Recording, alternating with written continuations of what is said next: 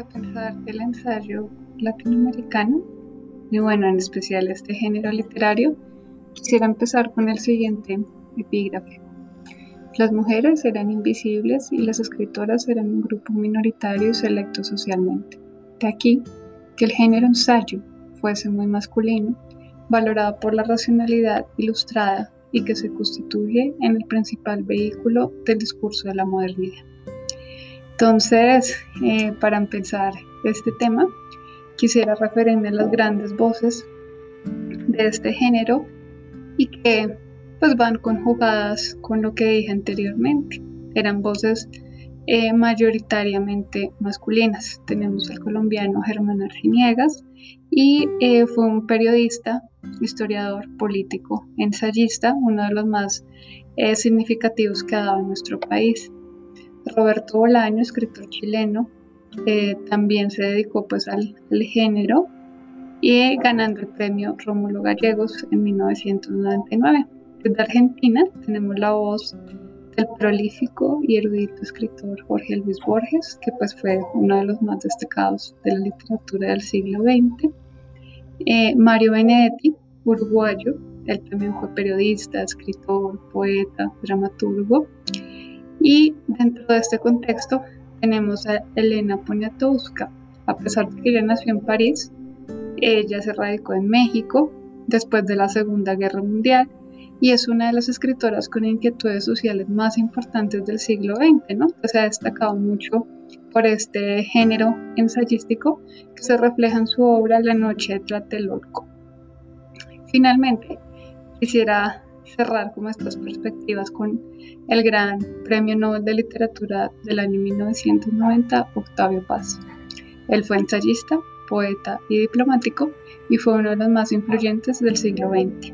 Entonces con esto quisiera como que nos introduciéramos, nos conectáramos pues con todo este, este género y eh, eh, encontré un artículo que me encanta de, la autora Inés Hortal Sandoval de la Universidad de Viña del Mar de Chile, que habla de las mujeres ensayistas hispanoamericanas, una mirada entre identidad y género.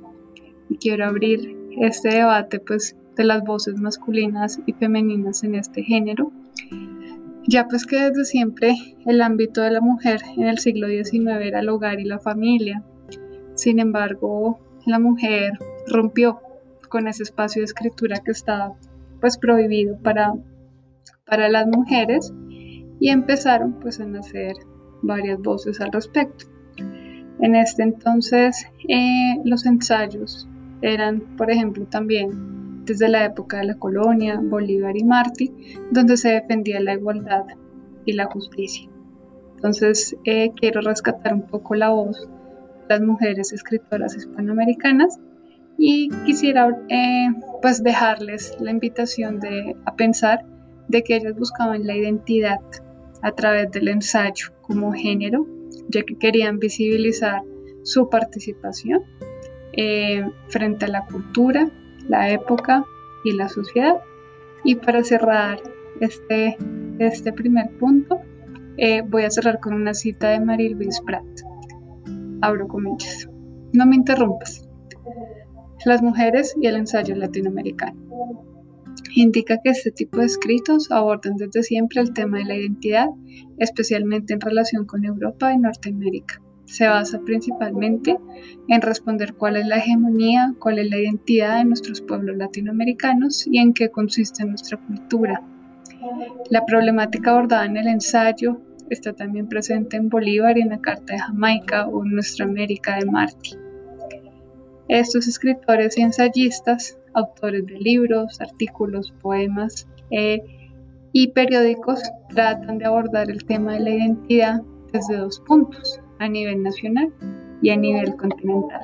con este abrebocas quisiera que empezáramos a hablar del ensayo.